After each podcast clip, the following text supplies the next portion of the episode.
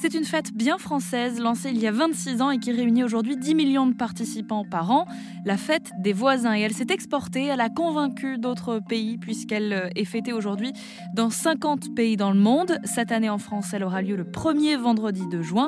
Alors en attendant, j'ai contacté le créateur de cette fête des voisins, Athanas Périfan, pour qu'il nous livre le bilan de l'année 2022.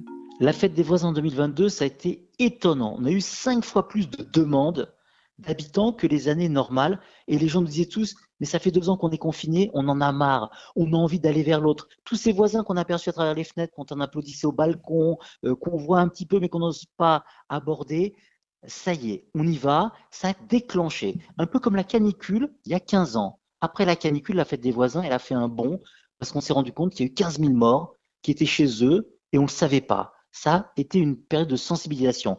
La crise du Covid, pareil, ça a été une forte sensibilisation. Et en 2023, je pense qu'on va faire une magnifique édition de la fête des voisins pour 2023.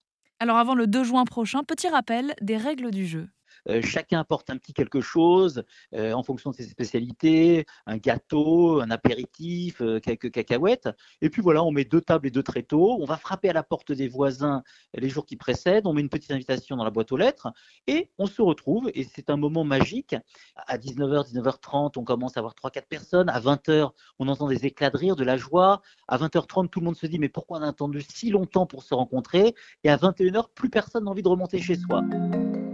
La fête des voisins existe depuis 26 ans et devrait être cette année encore un beau moment de partage et de rencontre.